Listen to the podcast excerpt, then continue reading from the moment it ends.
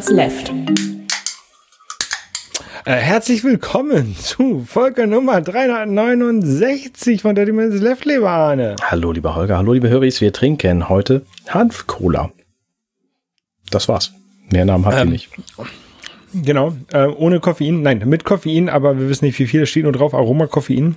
Ähm, keine Mengenangabe, das sind heißt wieder unter irgendwie 8 oder unter 12 Milligramm pro 100 Milliliter Koffein, irgendwie sowas war das, wo man das dann nicht angeben muss, keine Ahnung. Ähm, wir haben uns lange nicht gehört, Arne. Das ist richtig. Die, diese Cola übrigens, ich finde, sie schmeckt tatsächlich anders als andere Cola. Das, was ich da rausschmecke, muss wohl Hanf sein, denn das steht an ähm, 1, 2, 3, 4, fünfter Stelle, nach Farbstoff übrigens, auf dieser äh, Inhalteliste. Hanfsamenextrakt 0,1 Prozent. Und es, es schmeckt seltsam, so ein bisschen halt nach Pflanze. Also noch mehr nach Pflanze, als es sowieso schon schmeckt. Wenn man denn Hm. findet, dass Cola eine Pflanze ist. ja, Ja. kann man trinken, würde ich jetzt aber nicht, würde ich jetzt nicht Ich bestellen. merke, wollen. ich, also, ich merke da jetzt keinen großartigen Unterschied zu anderen Colas. Also ich würde, ich merke keinen Hanfgeschmack. Das, was du da als Pflanze erkennst, kann ich da nicht rausschmecken. Okay.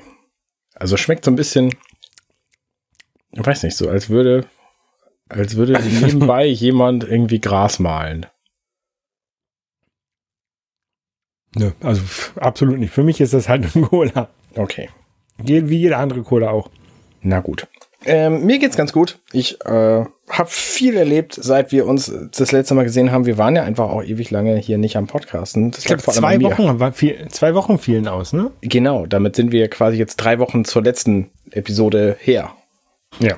Ähm, ja, wir haben ein Spiel gespielt, River City Ransom von Technos. Das hast Genau. du dir ausgesucht. Ja, ähm, und ich habe es halt ausgesucht, weil ähm, ich kannte halt diese kleinen Figuren aus Nintendo World Cup. Ne? Nintendo World Cup kennt man vielleicht, wenn man früher einen NES gehabt hat. Ähm, das war jedenfalls, äh, als wir den NES bekommen haben, ich und meine Brüder, da war so eine Dreierkassette da drauf mit Tetris, Super Mario Brothers und Nintendo World Cup. Ähm, daher, das ist halt so das Standardspiel gewesen, was irgendwann im, im Super Set oder sowas hieß das, glaube ich, von Nintendo dabei war. Und da kannte ich halt diese Figuren. Und ich habe mir halt jahrelang keine Gedanken gemacht, das waren halt die Nintendo World Cup Figuren, bis ich dann mal rausgefunden habe, dass das irgendwie eine riesengroße Serie ist, wo es tausende von Spielen von gibt. Na, nicht, ganz so viele. N- äh, und ähm, alle mit diesen gleichen Figuren Okay. ähm, weil die wohl ähm, auf irgendeinem, ich, oh, jetzt sage ich bestimmt was Falsches, Manga basieren ähm, oder so.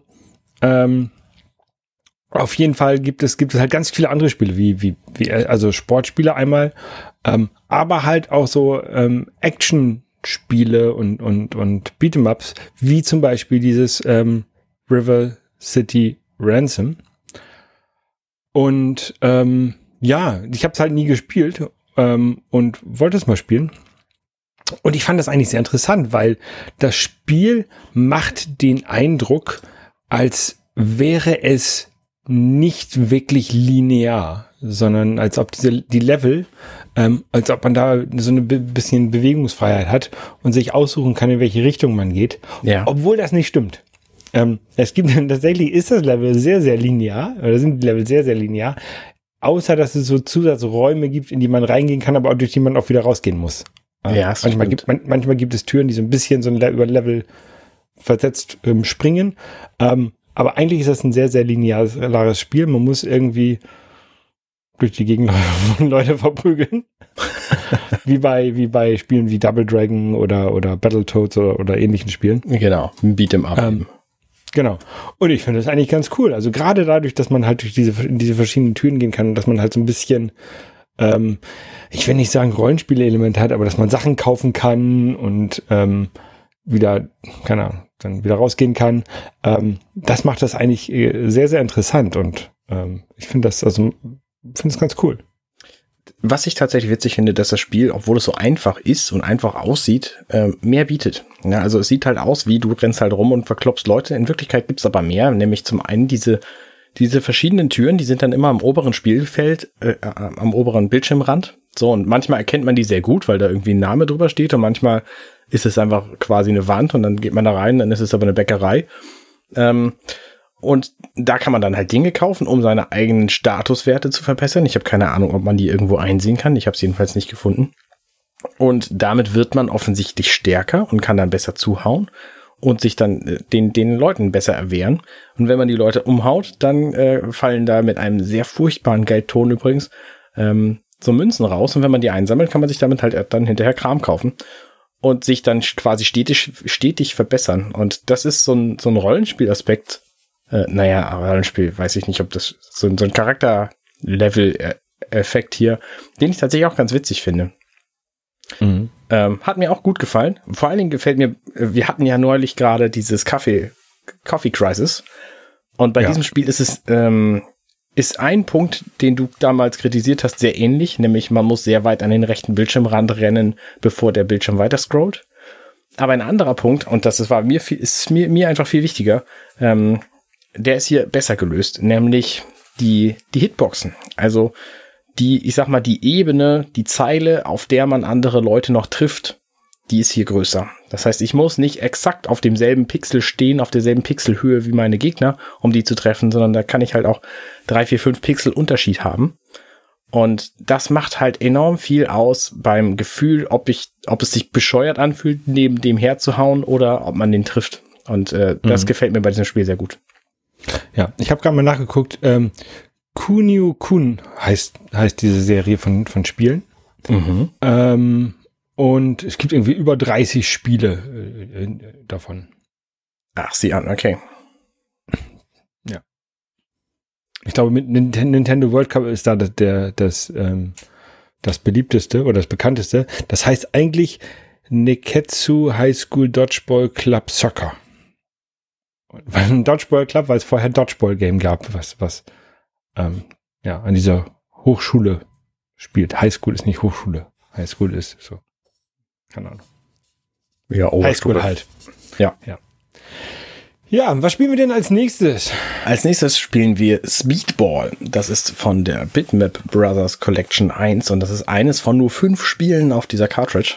Ähm, mhm. Und von diesem Speedball gibt es direkt drei Versionen. Also wenn uns das richtig gut gefällt, dann gibt es noch Speedball 2 und Speedball 2000 oder irgendwie so.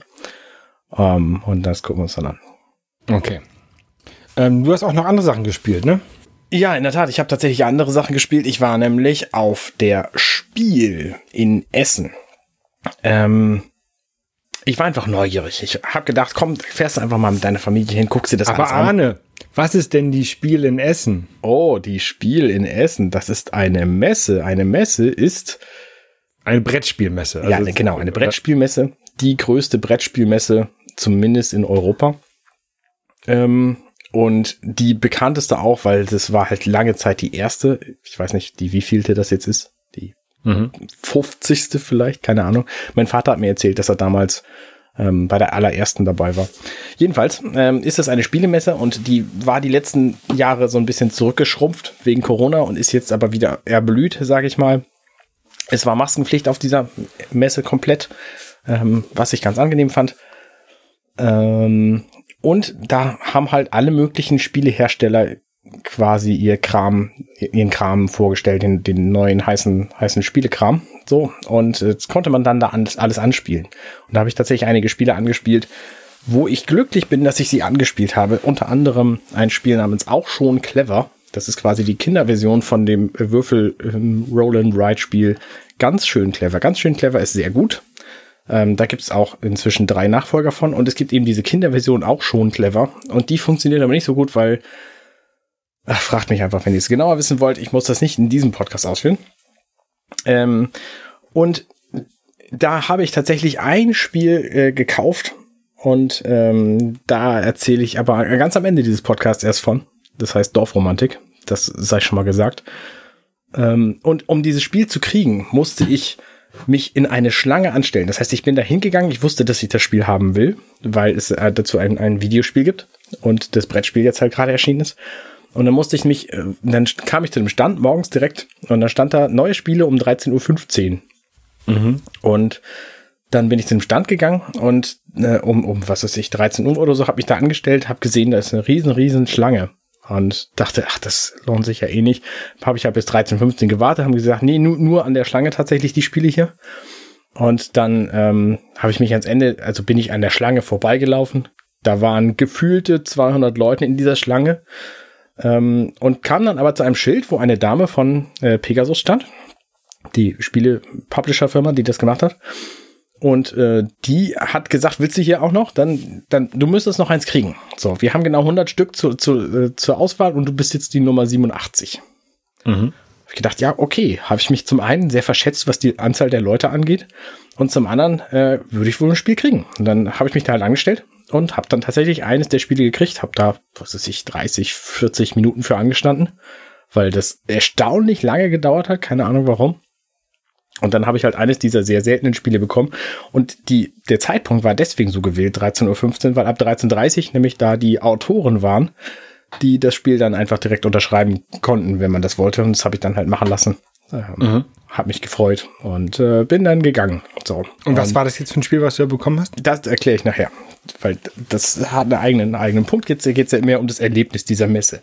Auf der Messe war es ja voll. Es waren einige sehr coole Aktionen dabei. Zum Beispiel hat ähm, Cosmos mit dem neuen Katan ähm, so eine Sammelaktion gemacht. Man muss ja bei Katan grundsätzlich Rohstoffe tauschen. Mhm. Und deswegen gab es in vier verschiedenen Hallen gab so Punkte, wo man so Kärtchen bekam. Und auf diesen Kärtchen waren hinten ähm, vier Rohstoffaufkleber. In jeder Halle immer der gleiche. Und vorne waren vier Plätze für Rohstoffe und man brauchte halt alle vier verschiedenen Sorten und musste dann halt rumlaufen und mit anderen Leuten tauschen. Und dafür gab es dann so Buttons, damit man sich gegenseitig erkannt hat. Und dann konnte man mit den anderen Leuten sagen, hier, ich hab Wolle, brauchst du Holz so. Und ist dann halt durch diese Hallen gelaufen und hat Rohstoffe getauscht. Und das war ziemlich witzig. Und dann sind wir halt anschließend hingegangen und haben dann eine Promo bekommen für das neue Katan, Menschheit, keine Ahnung, irgend so ein kooperatives Katan-Spiel. Äh, was ich aber nicht habe. So, deswegen bringt mir diese Promo nichts, aber das Erlebnis dieses Tauschens war irgendwie nett. Und ansonsten habe ich da halt sehr viele Leute getroffen, die ich gerne treffen wollte, weil ich kenne ja inzwischen einige aus dieser Spielebranche, unter anderem von äh, Frosted Games und Thundergriff. Ähm, und da habe ich mich einfach, habe ich mich gefreut. So, und äh, mhm. ich werde nächstes Jahr auf jeden Fall auch wieder hinfahren und wahrscheinlich auch länger bleiben, weil das einfach ein cooles Erlebnis ist. Ich habe jetzt meine Familie dabei gehabt, das war ein bisschen anstrengend für alle. Und nächstes Mal darf ich alleine fahren. Okay. Die, die Katan-Spiele, die habe ich ja früher auch mal sehr, sehr gerne gespielt. Ja. Zu Recht auch. Da, die sind auch ja. ganz gut. Ich habe jetzt auch tatsächlich vor ein paar Tagen wieder, ähm, wieder äh, Katan gespielt, im Urlaub. Ich habe auch noch irgendwie zweimal Basisspiel hier und bla bla und die ganze Erweiterung. Nein, nicht die ganze Erweiterung, ein paar Erweiterungen. Die, es gibt ja inzwischen neue, die habe ich dann alle nicht, aber ähm, ja, und auch mal schön mit diesen Holzfiguren. Genau, ja. Ich habe mir damals tatsächlich die Wikinger Holzfiguren gekauft, weil ich nämlich diese hässliche Plastikversion hatte, die es ab 2001 oder so gab, mhm. ähm, die ich überhaupt nicht mag. Und ähm, dazu gab es aber dann diese, diese Wikinger Holzfiguren und die habe ich mir damals. Naja, egal. Ja. Jedenfalls, äh, Katan immer noch irgendwie nett. Ja. So. Ja, also ich, vielleicht müsste ich das auch mal wieder spielen mit meiner Frau, aber zu zweit ist das halt nicht so schön. Zu zweit ähm, muss man halt so Sonderregeln benutzen. Das ist schwierig. Genau. Ähm, es gibt das, dafür zu zweit gibt es noch das, das Kartenspiel. Aber das genau. finde ich, das finde ich nicht so schön. Ja. Ja. Geht. Ich sehe gerade, es gibt auch so ähm, Erweiterungen oder, oder Szenarien für, für Katan.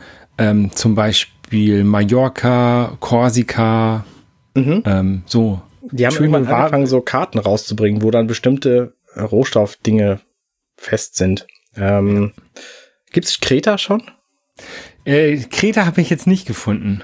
Hm. Was, warum, will, warum möchtest du denn Kreta spielen? Da habe ich jetzt gerade Katan gespielt, äh, weil ich nämlich da Urlaub gemacht habe. Also tatsächlich, jetzt sind ja gerade Herbstferien noch in, während dieser Aufnahme. Und deswegen musste ich alles, was ich an, an Aktionen mache, hier, hier reinpacken. Ähm, morgen geht's zum Heidepack übrigens. Jedenfalls, Mal wieder.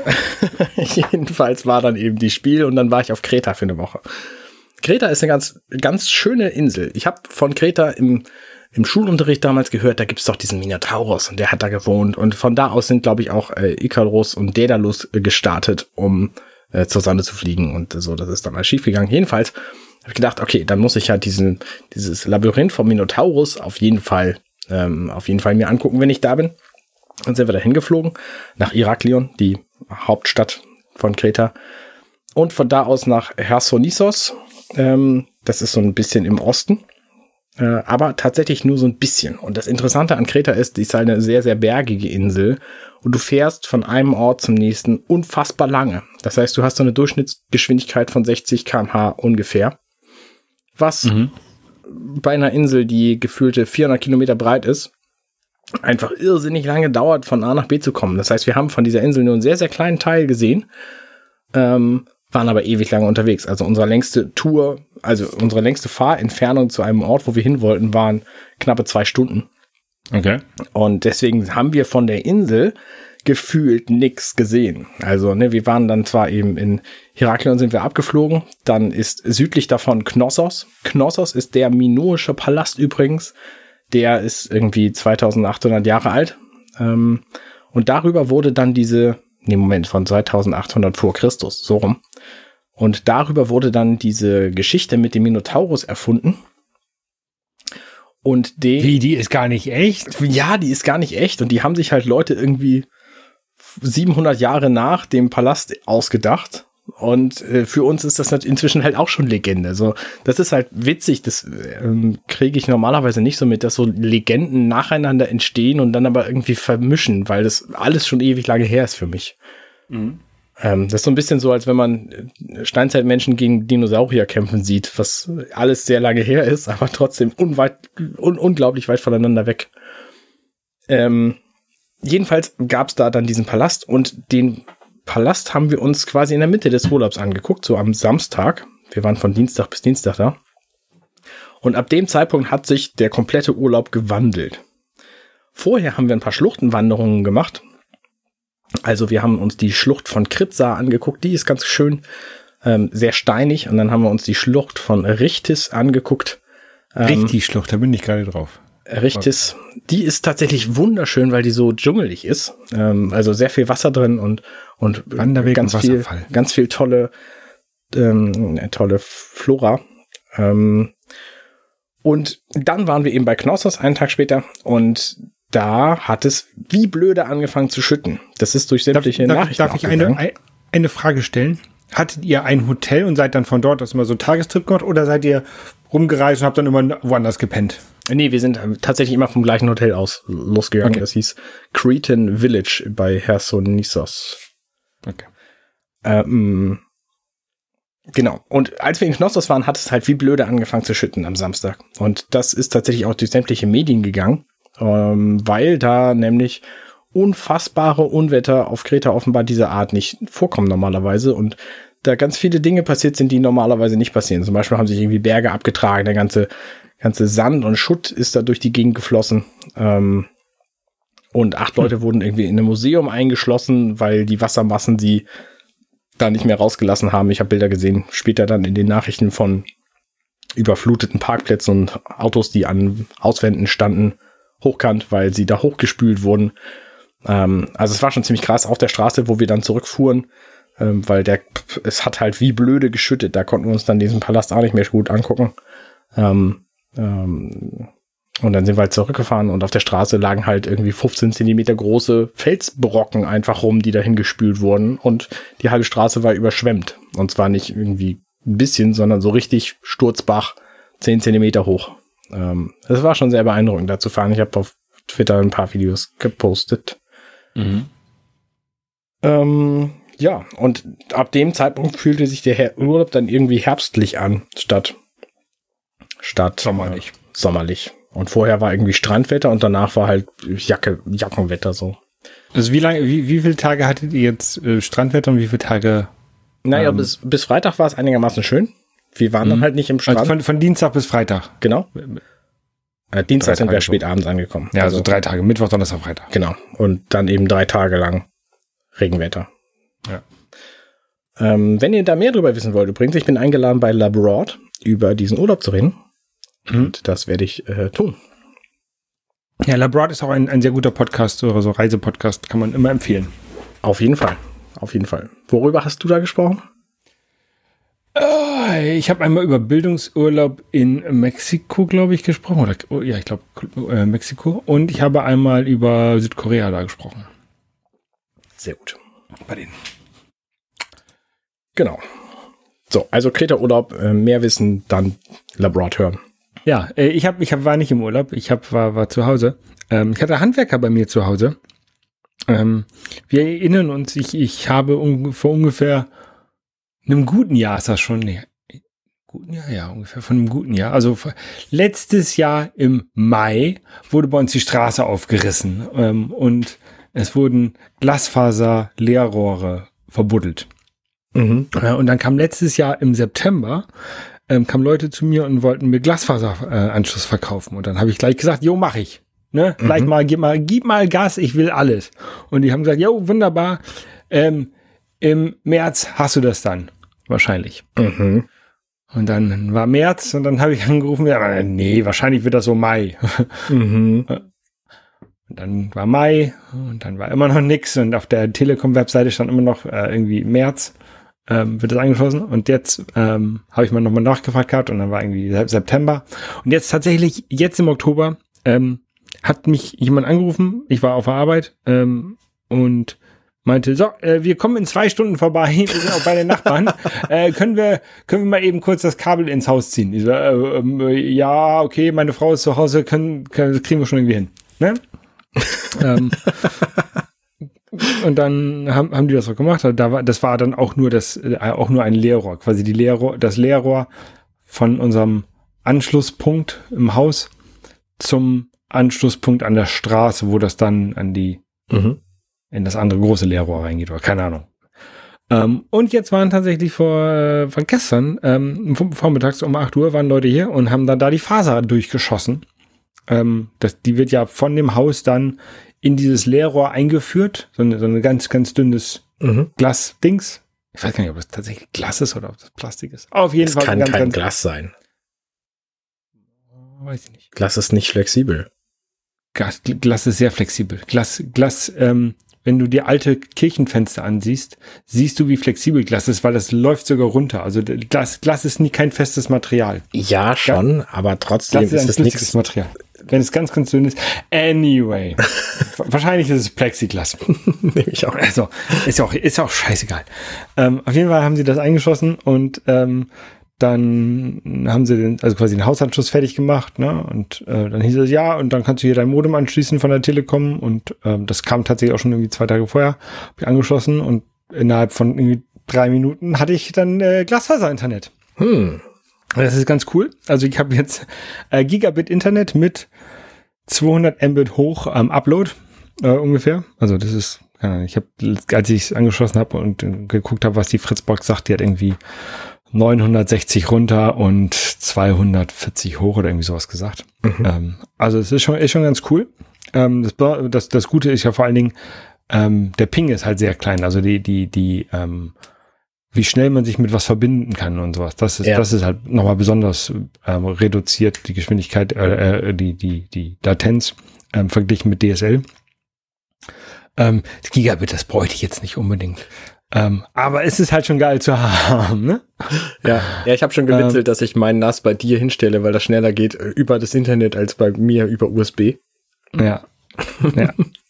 Das ähm, ist ganz, ganz geil, ja. Und jetzt muss ich, ich muss hier noch ein paar Leitungen im Haus irgendwie nochmal nachgucken, weil äh, so die Leitung, die hier oben in mein Büro reingeht, obwohl das irgendwie ein Cat7-Kabel ist, ähm, will das nur 100 Mbit machen und ich weiß nicht warum.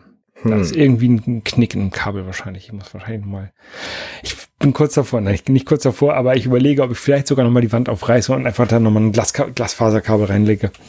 Ähm, aber das müsste ich halt vom Erdgeschoss in, äh, unter das Dach legen und das ist auch ganz schön viel Dreck, was dann passiert. Dann muss ich die Wand wieder zumachen. Ich, ich glaube nicht, dass das nötig ist. Ich glaube, aus der äh, Bits und so Bubble müsste jemand wissen, was da schiefgehen kann. Weil ich glaube, einer von denen hat das Problem mal gehabt und dann war das irgendein völlig anderes. Völlig also was das, was, was, was das Problem sein kann, ist ähm, einmal, dass ich es nicht ordentlich angeschlossen habe, die Kabel an die, an die ähm, Buchsen, wo ich meinen Stecker reinstecke. Ähm, da habe ich, das habe ich aber schon fünfmal neu gemacht und das ist immer wieder das gleiche Problem. Und ich habe mit dem Kabelmesser durchgezogen, durchgemessen. Die ganzen einzelnen Adern sind eigentlich alle in Ordnung. Mhm. Ähm, was sein kann, ist, dass ich irgendwie Crosstalk habe auf dem Kabel, ähm, was die, was das reduziert. Ähm, mein einer ähm, Switch, den ich hier oben habe, der ist von TP-Link Managed Switch, der kann einen Kabelcheck durchmachen und der sagt, vier Meter von der, von dieser Buchse entfernt ist ein Kabeldefekt. Ähm, ich müsste jetzt also, eigentlich müsste ich jetzt nochmal ein, ein, ein anderes Messgerät haben, was mir wirklich sagt, ähm, was da defekt ist und, und dann könnte man gucken, ob man da irgendwie drum herum kommt. Ähm, aber diese Messgeräte, die kosten irgendwie zwei oder 3.000 Euro. Und mhm. ich habe noch niemanden gefunden, der vorbeikommen kann mit so einem Messgerät und mir mal eben die Leitung durchmessen kann und das mal reparieren kann. Ähm, ich ja. glaube, das Problem, was ich, also eine Lösung, die ich mal gehört habe, war, dass es irgendwie einen Switch gab, der umgeschaltet hat zwischen den verschiedenen Geschwindigkeiten und grundsätzlich Problem, aber ich, 100 ja. Mbit genommen hat, wenn, obwohl er auch 1000 hätte können. Nee, das Problem habe ich nicht. Okay. Hm. Das kann, kann ich hundertprozentig ausschließen. Ich kann dir, ich kann dir hundertprozentig sagen, das Problem ist zum Kabel. Oder, oder tatsächlich irgendwie noch am Anschluss von dem Kabel, obwohl ich das nicht glaube, weil ich das schon fünfmal neu mache. Okay, okay. Ähm, weil andere Kabel, wenn ich, wenn ich ähm, andere Geräte, also von zum Beispiel von der PlayStation zu dem zu diesem Switch hier oben, da habe ich Gigabit. Mhm. Ähm, nur dann halt runter nicht. Und das ist tatsächlich dieses, also die, die beide, äh, der, der Switch und auch der Switch, der unten im, im Hauswirtschaftsraum hängt, die machen beide Gigabit. Ähm, aber halt auf diesen einzelnen Ports teilweise jetzt nicht. Und das hängt, hängt auch nicht damit zusammen, dass an dem Port ist, ich habe es auch schon umgesteckt. Also das macht keinen Unterschied. Sondern es ist tatsächlich wirklich äh, die Kabelverbindung zwischen den beiden äh, Switches. Und einfach mal ein anderes Kabel benutzen? Also ich meine. Kann ich nicht, weil es in der Wand liegt. Ich weiß, aber du kannst ja 30 Meter Kabel kaufen, das durchs Treppenhaus legen und prüfen, ob es daran liegt. Ja, dann funktioniert, dann habe ich Gigabit. Okay. Also das liegt am Kabel oder, ja, oder an den, an den Anschlussstücken an dem Kabel, ne? Aber ähm, das, das, das weiß ich, dass das funktioniert. Dann habe ich Gigabit. Das stimmt. Aber ich möchte halt jetzt nicht hier das halbe nee, nee, klar, Kabel legen. Ja. ähm, genau. Aber das ist jetzt auch, nee, nee, klar, das ist jetzt, ich will nicht sagen, nicht wichtig. Ähm, ich will hier oben natürlich schon Gigabit haben. Ähm, aber es ist jetzt nichts Kriegsentscheidendes. Ähm. Ich habe übrigens das Gefühl, dass unsere Verbindung heute stabiler ist als vorher. Es mag damit zusammenhängen. Kann sein. Ich weiß es nicht. Bin mir nicht sicher. Ja. Anyway, ähm, andere Sachen, die bei mir defekt sind, äh, du, du siehst es vielleicht, ähm, äh, wir haben eine Videoverbindung zwischen uns beiden ähm, und du hast ein Bild von mir, was sehr weitwinklig ist. Das ist ja, richtig. Du, kann, du, kannst sehr viel von meinem Raum sehen. Das stimmt das nicht, damit, weil wir benutzen ja Around und da wird rangezoomt. Ja, aber tr trotzdem könntest du viel von meinem Raum sehen, weil ich mir hier eine Go meine GoPro äh, als äh, Webcam benutze gerade. Mhm. Weil die andere Kamera, die ich sonst als Webcam benutze, meine äh, Canon EOS M100, kaputt ist. Und ich benutze sie, habe sie tatsächlich das letzte Jahr nur hier auf dem Stativ als Webcam benutzt und jetzt geht sie nicht mehr an. Und ich habe keine Ahnung warum. Das ist, es ist blöde. Es ist so seltsam. Jetzt bin ich echt am überlegen, was ich mache. Also ich, ich, ich habe ähm, ich habe jemanden gefunden, ähm, der Kameras operiert, den habe mal angeschrieben, hier, äh, kennst du so einen Fehler oder mhm. hast du, hast du davon schon mal gehört, dass eine Canon spiegellose Kamera einfach nicht mehr angeht, obwohl sie keine mechanischen Schäden aufweist. Ähm, und hast du Ideen, wie man sowas reparieren könnte? Ne? Also es kann, kann natürlich vieles sein, das weiß ich auch. Mhm. Ähm, aber hätte sein können, dass er weiß, ja, hier bei diesem Modell, da geht immer der, der Schalter kaputt. Das ist eine Sache, die kann ich dir innerhalb von einer halben Stunde reparieren. Kann ja, ja sein. Ne? Ja. Kann auch sein, dass er sagt, nee, ja, keine Ahnung, müsste ich lange prüfen. Ähm, also ich überlege, ob, ob ich dem das schicke. Äh, dann könnte ich bei Canon das einschicken. Einmal, einmal sagen, hier, machen wir mal einen, einen Kostenvoranschlag und repariert mir den dann gegebenenfalls. Mhm. Ähm, oder die haben auch sowas wie ähm, Fixpreis. Die kostet irgendwie, keine Ahnung, 140 Euro und die reparieren die einfach, also wahrscheinlich werden sie einfach austauschen dann. Ähm, und dann ist wieder gut. Ähm, die Kamera hat selber hat irgendwie 300 Euro gekostet. Die habe ich mir als Zweitkamera für mein Sabbatical gekauft. Ja. Weil ich äh, gedacht habe, wenn jetzt während meines Sabbaticals meine Kamera kaputt geht, dann wäre gut, eine Zweitkamera dabei zu haben, wo ich die gleichen Objektive benutzen kann. Ähm, jetzt überlege ich halt, ob ich mir, ja, oder, oder ob ich jetzt eine neue Kamera kaufe. Ähm, entweder aus der gleichen, aus der gleichen Serie mit diesen kleinen, kleinen, ähm, kompakten Objektiven. Oder eine große Kamera. Weil ich eigentlich, weil ich eigentlich irgendwann auf Vollformat wechseln möchte wieder.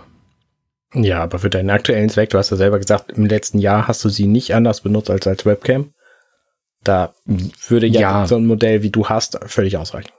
Ja, aber ich werde im nächsten Jahr werde ich wieder reisen. Im hm. nächsten Jahr werde ich wieder nach Korea fahren und dann, wenn ich dann ein, mir eine, eine schöne ähm, vollformatige Kamera kaufe, dann hätte ich auch eine schöne, gute Kamera, die ich dann da mitnehmen könnte. Das ist richtig. Vor allem, wenn du gerade am Reisen bist, dann brauchst du auch keine Webcam zu Hause. Genau. Ähm, das ist ja, ist ja keine Webcam, das ist ja eine Kamera mit, ne, das ist ja eine Fotokamera. Ja, natürlich, klar, aber du benutzt die als Webcam. Ja. Ja. Ähm, hast, was hast du denn schon geprüft? Um, also du hast gesagt, sie geht nicht mehr an. Das heißt, der, wenn du auf den Knopf drückst, passiert nichts mehr. Genau, gar nichts. Also ich habe die habe ich habe die normalerweise an so einem ähm, Dummy-Batterie äh, laufen, also immer am am Strom. Mhm. Dann habe ich äh, einmal die Originalbatterie aufgeladen und eingelegt äh, und damit versucht, hat nichts gebracht. Dann habe ich im Internet gelesen, dass man die Batterie rausnehmen soll für 48 Stunden und die SD-Karte rausnehmen soll für 48 Stunden, das Objektiv abmachen für mhm. 48 Stunden, alle, alle, ähm, alle Klappen auflassen, weil in diesen Klappen, jedenfalls in der, in der Batterie-Switch-Klappe, ähm, da ist ein Schalter drin.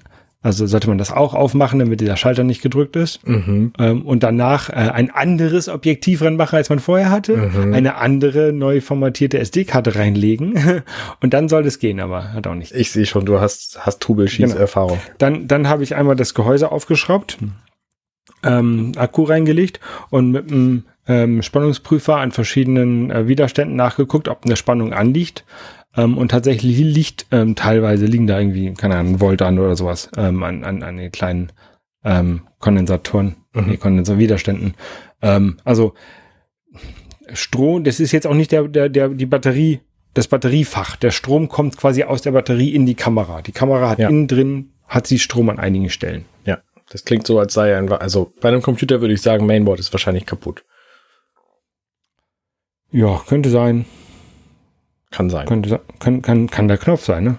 Kann auch sein, dass er einfach nur den Knopf, dass der Knopf nicht funktioniert. Hm, ja, kann sein. Ja, ist sch schwer. Also ist natürlich eine super Gelegenheit, jetzt eine neue Kamera zu kaufen, wenn du eh eine willst. Also von daher. Ja, aber, aber ich, ich also die, ich, ich könnte jetzt natürlich genau die gleiche wieder kosten, kostet immer noch 300 Euro. Ich könnte ein anderes Modell dieser, dieses, dieses Bauforms kost, äh, kaufen. Ähm, gebraucht wäre natürlich auch eine Option. Ähm, die Kamera, die ich eigentlich haben möchte, die wird irgendwie zwischen 2.000 und 3.000 Euro kosten. Mhm. Die möchte ich jetzt ungern kaufen. Also einfach preislich. Technisch würde ich die schon gerne haben. Also es gibt, es, es gibt also entweder würde ich dann, äh, tatsächlich hätte ich ein ganz, ganz großes Problem, wo ich dann bei Canon bleibe und dann auf die Canon R-Serie wechsle. Ähm, also die spiegellosen Vollformatkameras von Canon. Oder ob ich sage, wenn ich sowieso das System wechsle, weil diese, die Linsen von der, von diesen kleinen Kameras, die ich zurzeit habe, passen, oder die Objektive passen sowieso nicht an die großen Canons ran. Da müsste ja. ich eh neue Objektive kaufen. Dann kann ich auch komplett an das System wechseln und könnte dann zum Beispiel auf Sony wechseln. Weil Sony hat, ähm, hat ja auch so Vollformat-Kameras, ähm, die sehr, sehr gut sind, die Sony Alpha Serie.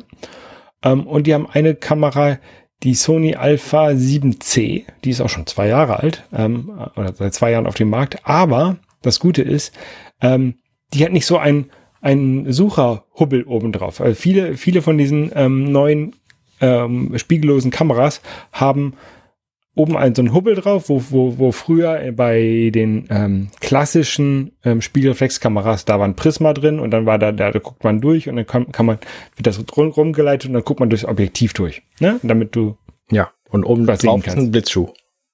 Genau, und oben drauf ist ein Blitzschuh, der ist aber jetzt irrelevant. Ähm, du brauchst aber diesen Hubbel heutzutage eigentlich gar nicht mehr, weil der Sucher, der da drin ist, eh elektronisch ist. Mhm. Weil du hast ja gar keinen Spiegel mehr drin. Ne? Deswegen ist das alles, ist eh nur ein kleines Display drin. Und diese Sony Alpha 7 hat einfach dieses, dieses kleine Display an die Seite gelegt. Ähm, dadurch ist die Kamera deutlich kompakter, mhm. ähm, ohne dann auf großartige Features zu verzichten, weil dieser, dieser Hubbel, der oben drauf ist, der ist halt nur ein, nur ein Gehäuse für, für einen kleinen Monitor und der kann halt auch woanders sein, dieser Monitor. Jetzt stelle ich mir so einen kleinen Röhrenmonitor vor gerade, weil der so einen Platz braucht.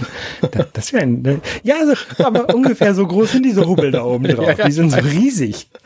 Und ich, ich, ich verstehe es halt einfach nicht, warum ähm, die meisten Hersteller, also Nikon äh, und Canon und, und halt Sony auch, ähm, diese Hubbel da überall darauf bauen, obwohl die echt nicht mehr nötig sind. Und diese Sony Alpha 7C, die macht das halt nicht. Und deswegen finde ich die halt so attraktiv, weil die halt dadurch so schön klein ist und also dafür, dass sie so einen großen Sensor hat, ist sie halt klein mhm. und gut mitzunehmen. Und das finde ich eigentlich sehr praktisch. Aber die kostet halt Wenn ich dann noch ein Objektiv dazu kaufe, kostet die ja 2000 Euro. Mhm. Das ist schon eine Stange Geld. Wobei du kannst ja alles verkaufen, was du jetzt für deine Kamera an Objektiven und Kameragehäuse und Kram hast. Da kriegst du ja, auch, kriegst du ja wahrscheinlich auch was für. Selbst Ja, mit kaputter Kamera kannst du ja sagen, hier, Gehäuse zwar heil, Ja, da- Kamera kaputt, aber die Objektive alle da. Genau, ich habe ja auch, ich habe ja auch zwei Kameras von- in, diesem, in dieser ähm, Größe. Das Ach Problem- so, das heißt, Problem du willst deine ist, mein- Objektive gar nicht verkaufen. Ich will meine Objektive gar nicht verkaufen, weil ich habe meine, ich habe ja für die andere, für die kleine Kamera habe ich ja ein Unterwassergehäuse. Das heißt, wenn ich tauchen gehe, kann ich damit unter Wasser tauchen gehen. Ich benutze sie als Webcam für unseren Streaming. Ähm, also, ich will, die kleinen Kameras will ich eigentlich behalten. Dann behalt sie. Ja. Ja. Das ist alles ein bisschen problematisch. Ich, ich, ich warte jetzt mal ab, ob der Typ sagt, kann, kann er reparieren oder, oder ich schicke ja zu Canon ein. Ja. Dann sehen wir mal. Alles nicht so einfach. Alles nicht so leicht. Was auch nicht so leicht ist, ist übrigens, wenn man äh, mal wieder eine Star Trek-Folge bespricht und es gibt mal wieder ein übermächtiges Wesen. Und äh, das habe ich gemacht bei gestern, heute, übermorgen mit Frank und Nils haben wir über die Überlebenden von Rana 4 und das übermächtige Wesen Kevin gesprochen. Ähm, Kevin? ja, der heißt Kevin, da kann ich auch nichts für. Und das war eine, es ist eine interessante Folge, weil der ist halt quasi anwesend auf einer Kolonie, wo alle platt gemacht werden, außer ihm, weil er übermächtig ist. Und er hat das aber nicht verhindert, weil er pazifistisch ist. Und ähm, hat dann aber ähm, quasi dies, die, die Spezies, die diese Kolonie dann vernichtet hat, anschließend komplett ausgelöscht. Mhm. So die komplette Spezies vernichtet, inklusive allem, was die hatten. Und die Enterprise fliegt dann dahin und denkt, äh, ja, okay, der ist halt übermächtig, ne? Dann fliegen wir einfach mal wieder weg. Und letztlich ist ja die Moral von der Geschichte, dass dieser Typ einfach ungestraft davonkommt, eine komplette Spezies ausgelöscht zu haben. Und ähm, das ist einfach nicht okay. Und diese Folge behandelt das aber nicht würdigend. Und äh, das war halt eine schwierige Besprechung für, von dieser Episode, fand ich. Jedenfalls gestern, heute übermorgen, Folge 66. Wenn ihr da mehr darüber wissen wollt, äh, klickt doch mal rein, hört doch mal rein. Kann man jedenfalls mal machen. Weiter habe ich gesprochen über Aliens. Das ist ja dieser Film, Cameron. Ich weiß nicht, ob ich da schon mal hier in diesem Podcast von erzählt habe. Jedenfalls hat er äh, weggetreu James Cameron, ähm, Episode 29, Aliens Teil 15. Der Film ist auch sehr lang, muss man sagen. Das ist ja die Director's Cut. Wo so. seid ihr, wo seid ihr jetzt ungefähr so halb durch oder dreiviertel oder? Mm, Wir sind bei, Moment, ich kann es dir genau sagen. Wir sind bei Minute 1,44,20. Also wir haben noch eine gute Stunde nach. Okay. Eine Stunde ist noch übrig, also seid ihr zwei Drittel durch. Knapp. Ja, ungefähr, ungefähr. Ähm, jetzt fängt so langsam der Terror an. Also die haben jetzt sind gerade dabei, die, die Station zu verbarrikadieren und zuzumachen und dann kommen so am Ende unserer Episode kommen da die Aliens und in, in rauen Mengen. Und die, die Century Guns, die hat sich leer geschossen. Die berühmte Guns. Ja. Ähm, jedenfalls ähm, war das wieder eine sehr lustige, äh, lustige Aufnahme und wir haben über allen möglichen Quatsch gesprochen zwischendurch, wie wir das immer so machen, über Blitze, die gemalt sind über Kassetten und Knöpfe, Lautsprecherkabel, was man so braucht, wenn man über Aliens redet. Ähm, wir hatten auf jeden Fall viel Spaß bei der Aufnahme. Hattet, hattet ihr den, den bayerischen Special Effects äh, Mann wieder zu Gast? Ja, wir hatten den Schorsch, hatten wir in der Kiste dabei. Das ist auch lustig übrigens. Ich habe diesen, diesen Soundeffekt. Ich habe einfach eine, einen Holzkoffer genommen, aufgemacht und äh, dann war da der Schorsch drin und dann habe ich den anschließend wieder zugemacht. Damit der Schorsch halt wieder in die Kiste kann. Ja. Ähm, genau. Ja, sehr lustig. Ja, äh, habe ich glaube ich noch nicht gehört. Die, die neue Folge muss ich noch anhören. Das äh, ist, die gibt's auch erst ein paar Stunden zum Zeitpunkt der Aufnahme. Hätte mich also gewundert. Ja. Ähm, ich habe Fighting Games gespielt, weil wir äh, ähm, äh, hatten, wollten ja eigentlich streamen, aber dann haben wir nicht gestreamt und äh, so ist das halt. Und dann habe ich ein bisschen Fighting Games gespielt. Und zwar einmal Spectral vs. Generation. Spectral versus Generation. Ja, Okay. Habe ich gedacht, wusste, kannte ich halt vorher auch nicht. Das ist auf der Pla- PlayStation 2 erschienen. Ähm, fand ich sehr interessant, wie es optisch aussah. Deswegen habe ich mir einfach mal gekauft. Ähm, war auch nicht so War, teuer. war das bei so einem, so einem Japan-Ding dabei? Nee, habe ich äh, bei eBay gekauft, Okay. glaube ich. Ähm, Und das ist ein Crossover-Fighting-Game ähm, mit Figuren aus zwei RPG-Spielen. Ähm, und zwar einmal Spectral Force und Generation of Chaos. Ähm, wusste ich halt vorher auch nicht. Ne? Mhm.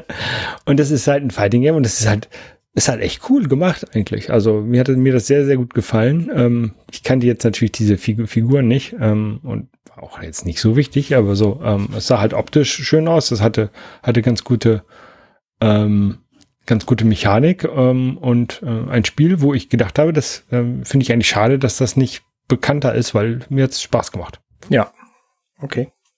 Ähm, ein anderes Spiel, was, was sehr, sehr bekannt ist, aber was ich halt auch vorher ähm, nur einmal ganz, ganz kurz angespielt habe, äh, was ich dann auch nochmal gestreamt habe jetzt, ähm, ist äh, Dragon Ball Fighters. Ähm, das ist ein Fighting Game basierend auf dem Dragon Ball ähm, Z Franchise oder Dragon Ball Franchise ähm, von dem ich halt auch nicht, keine Ahnung habe. Ich habe nie Dragon Ball geguckt. Ähm, was ich glaube ich aber auch schade finde. Ich glaube, mir würde Dragon Ball sehr gut gefallen.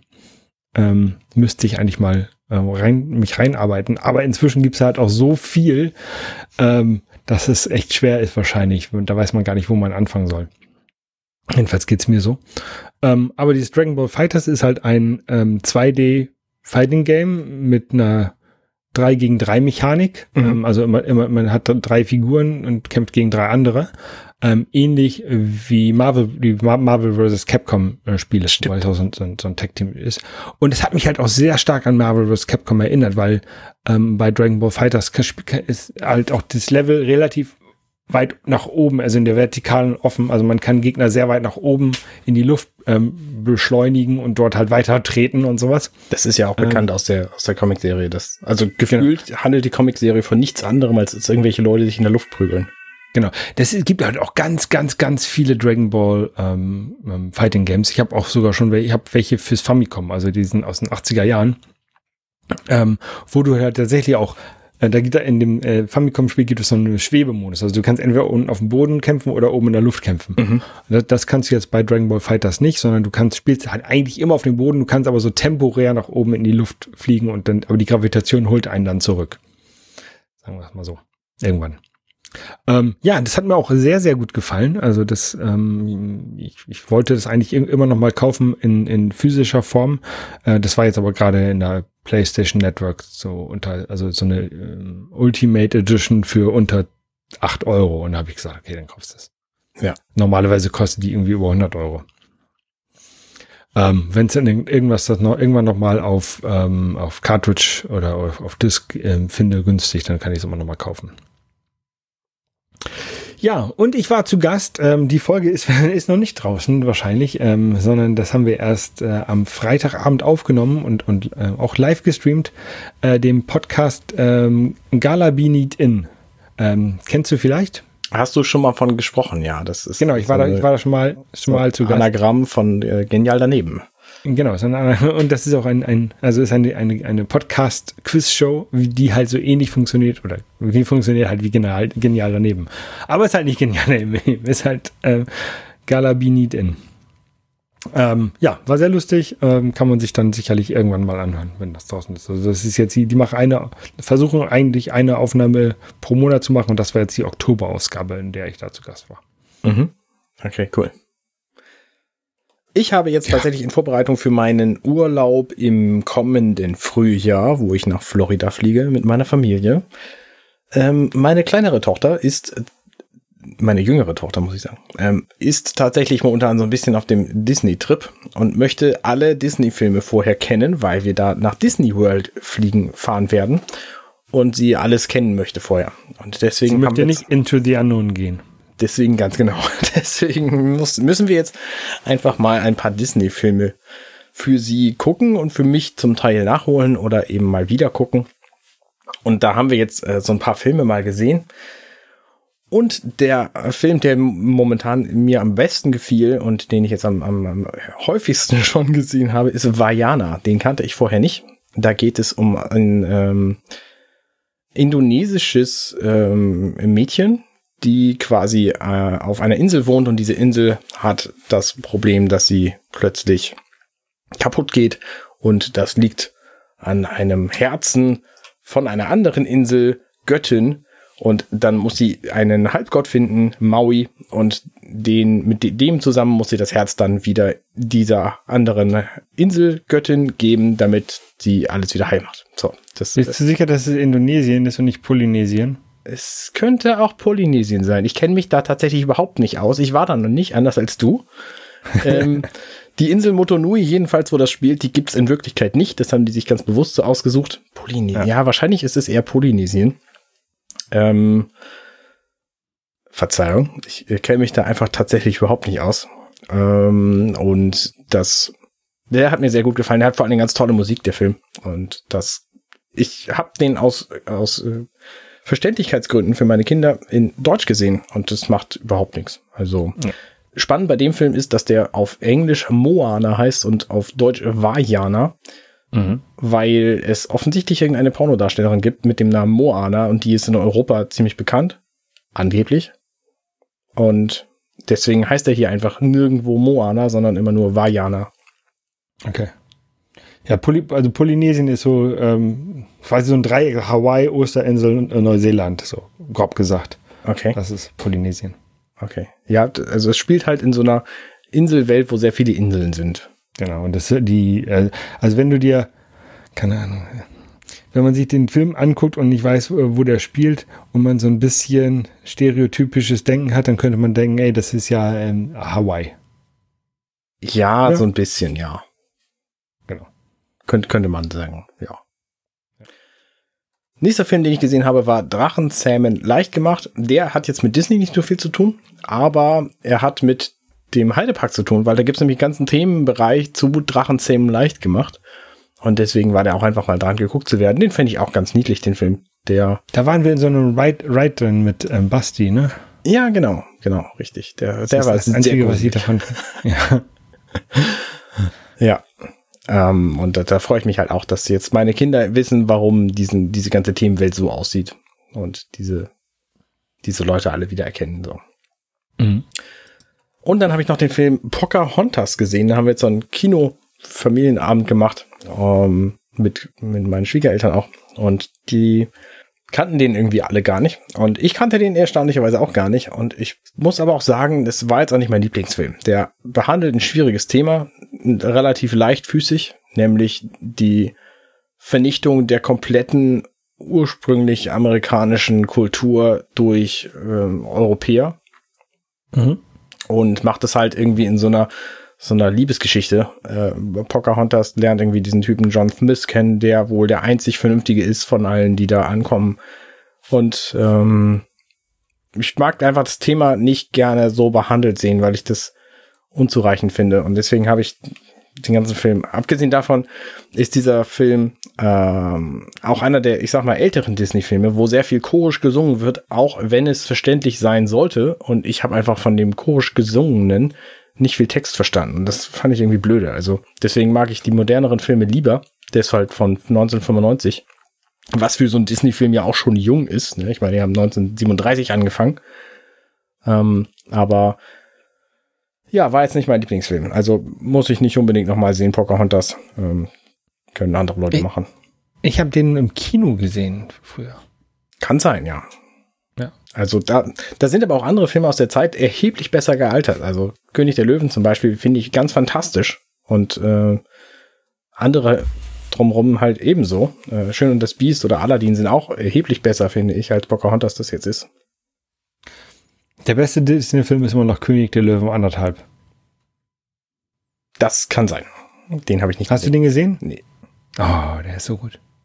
Den, da muss man aber die König der Löwen erst gesehen haben, weil König der Löwen anderthalb ist die gleiche Geschichte wie König der Löwen, aber erzählt aus der, aus der Sicht von Pumba und Timon. Ich glaube, das hast du mir irgendwann schon mal erzählt. Ja, der ist so gut, dieser Film. Na gut. Und jetzt kommen wir tatsächlich zum äh, krönenden Abschluss dieses äh, Podcasts, nämlich dem Thema, das ich vorhin schon angeteased habe, nämlich das äh, Video- bzw. Brettspiel Dorfromantik. Und das hat tatsächlich als Videospiel angefangen. Das ist noch gar nicht so alt, irgendwie Mitte des Jahres rausgekommen, PC, jetzt kürzlich auf Switch und dazu jetzt eben auch dieses Brettspiel.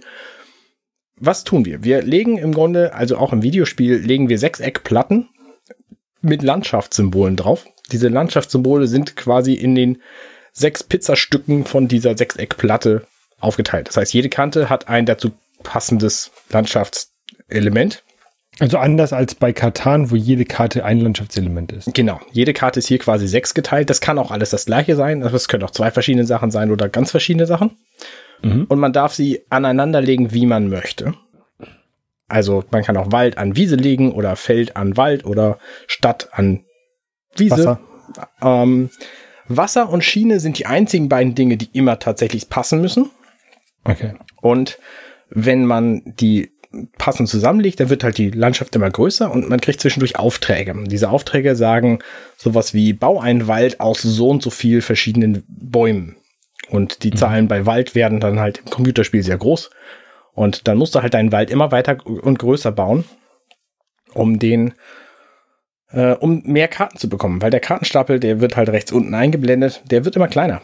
Und Du musst quasi diese Aufträge erfüllen, um den wieder größer werden zu lassen. Und am Ende ist deine, deine Welt halt schon sehr ansehnlich groß und dann hast du irgendeine Punktzahl bekommen und hast dich gefreut, dass du die ganze Zeit so eine, so eine Welt gebaut hast. Und mhm. das macht Spaß, das ist sehr entspannend und das ist aber ein Singleplayer-Videospiel. Und das ist jetzt halt gerade auch als Brettspiel rausgekommen, wo die Zahlen alle so ein bisschen kleiner gehalten sind natürlich. Da werden nicht die einzelnen Bäume gezählt, sondern die, einfach die Karten, die da aneinander liegen. Ähm, und im Grunde funktioniert es aber genauso, ist ein kooperatives Spiel und du hast tatsächlich so einen Kampagnenmodus da drin. Das heißt, wenn du eine bestimmte Punktzahl bekommst, kriegst du dafür Punkte. Mit diesen Punkten kannst du dann auf einer Kampagnenkarte weiterziehen und kannst dann von diesen fünf Kästchen, die in dem Brettspiel enthalten sind, äh, welche aufmachen und da sind dann neue Teile drin. Und dann findest du beispielsweise da ein Herz. Und wenn du ein Herz auf eine Platte legst, dann sagst du quasi voraus, an dieser Platte passen alle Kanten zu den Nachbarkanten. So, und im Videospiel ist es auch schon so, da kriegst du dann halt extra Punkte dafür, wenn es perfekt passt. Und hier im, im äh, Brettspiel eben auch. Und dann schaltest du immer mehr frei und dann gibt's halt irgendwann noch Bahnhöfe und äh, verschiedene, verschiedene Wassergeschichten und so. Und das ist einfach ein unglaublich entspannendes Spiel, sowohl in der Brettspielversion als auch in der Videospielversion. Und ich kann das wärmstens nur empfehlen. Ganz tolles Ding. Okay. Sieht auch sehr nett aus. Ich habe gerade ein bisschen gegoogelt nebenbei. Genau, Dorfromantik heißt das Viech ähm, und ist einfach irrsinnig entspannt, weil du baust halt die ganze Zeit nur deine Welt und du kannst im Grunde, ja klar kannst du was falsch machen, aber du machst halt nicht so wirklich was falsch. Ne? Du kriegst halt möglicherweise irgendwann einen Auftrag nicht fertig. Und ja. Steht drauf, man kann es mit ein bis sechs Spielern spielen. Genau. Wobei mir nicht einfallen würde, warum man es nicht mit 24 Spielern spielen will, wenn die alle um einen Tisch passen. Ja. Also ne, kannst du zu zweit, zu, zu, zu fünf spielen, ist völlig weil dann, weil dann wahrscheinlich jeder nur eine Karte liegen kann und dann hat man keine Karten mehr. Wahrscheinlich. Ähm, da, muss, ja. da muss man das so machen, wie ich das äh, gerne bei Carcassonne mache.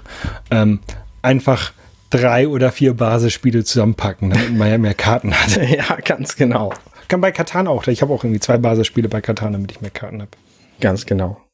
Ja, also Dorfromantik würde ich auf jeden Fall empfehlen, sowohl Brett als auch Videospiel. Kostet ähm, als Brettspiel 35 Euro. Als Videospiel ist es halt günstiger. Indie-Titel. Download only. Und damit war es ja. dann das auch schon für diese Woche. Sehr schön. Also das, das Brettspiel, also ich, ich, muss mal meine Frau mehr zu Brettspielen bekommen und dann wäre das vielleicht eine Option irgendwann mal. Ja. Also ich finde, es, es hört sich echt nett an, weil solche Anlegespiele sind, sind meist sehr, sehr nett, wie halt ähm, Carcassonne und Katan auch. Also ja. Finde ich, find ich sehr gut. Erfahrene gut. Anleger wissen längst, dass das ein gutes Spiel ist. Was? Auf Wiedersehen, Arne. Tschüss. Tschüss. Hey, ich bin Arne und das war Dirty Minutes Left. Schön, dass ihr zugehört habt. Dieser Podcast ist und bleibt kostenlos für alle. Wenn ihr all meine anderen Podcasts sucht, wenn euch gefällt, was ihr gehört habt und wenn ihr uns unterstützen mögt, guckt doch auf compendion.net. Dirty Minutes Left.